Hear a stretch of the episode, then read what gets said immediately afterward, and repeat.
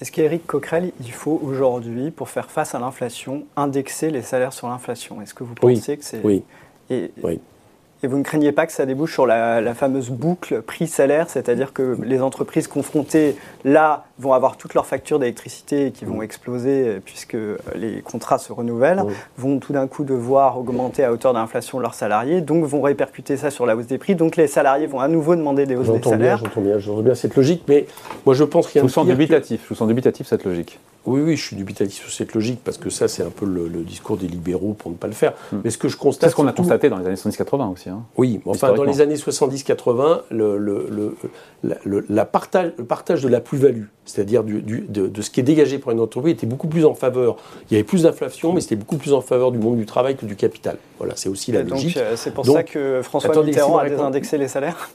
Non, mais oui, mais c'est pas pour ça qu'il l'a fait. Je pense que c'était une erreur de le faire à l'époque. D'accord. On peut, on peut, si vous voulez, je, vais, je, vais je, vais, schématiser. On peut estimer que ce n'est pas le cas quand vous avez une inflation très très faible.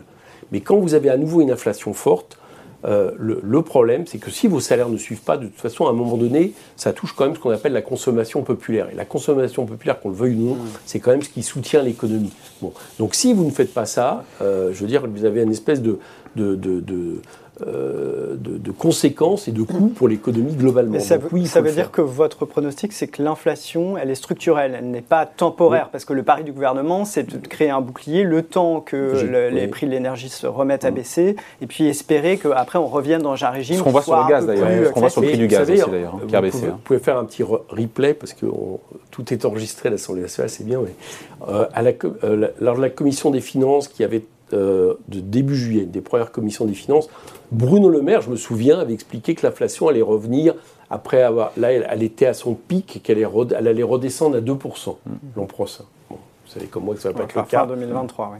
Voilà, ça va pas être le cas. Donc je ne sais pas si elle est structurelle. En tout cas, à mon avis, on est parti pour plusieurs années avec euh, une inflation forte. Pourquoi?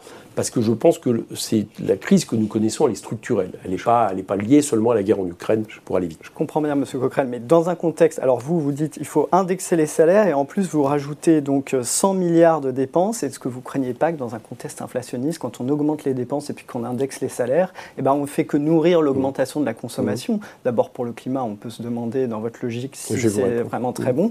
Et puis par ailleurs, bah, ça ne fait que nourrir l'inflation. Donc est-ce que le risque, c'est pas de pousser la Banque Centrale Européenne à encore plus serrer les robinets, remonter les taux et déclencher la récession?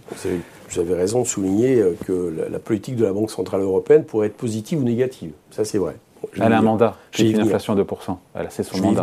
Enfin, vous remarquerez comme moi qu'à certains moments, elle, elle, est sortie en dehors de son mandat. Par exemple, elle n'avait pas le mandat, ça lui était même interdit par les traités, et heureusement qu'elle l'a fait, euh, de faire en sorte que les États, que les, banques centrales prêtent directement aux États pendant le, la le, euh, le, Covid mm. euh, et non pas continuer à emprunter sur les marchés. donc, elle, est pragmatique, la, donc elle est pragmatique, la Banque centrale.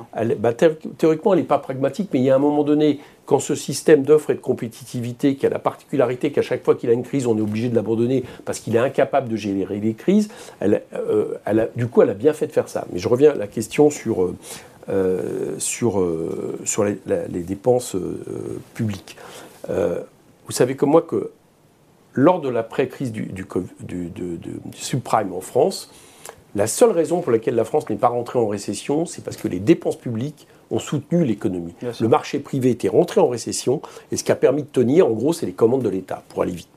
Donc, je vous réponds, je crois que par rapport, encore une fois, à faire fonctionner, je vous donnerai les exemples pour faire une économie, je crois que le fait d'avoir des dépenses publiques qui justement évitent l'effet récessif qu'il peut y avoir dans une, au moment où l'économie est en berne est à mon avis positif. Et très souvent, on a été les seuls à ne pas le comprendre par le passé. Deuxièmement, vous remarquez que nos investissements, par exemple à hauteur de 100 milliards, une grande partie est, liée sur la bifurcation écologique.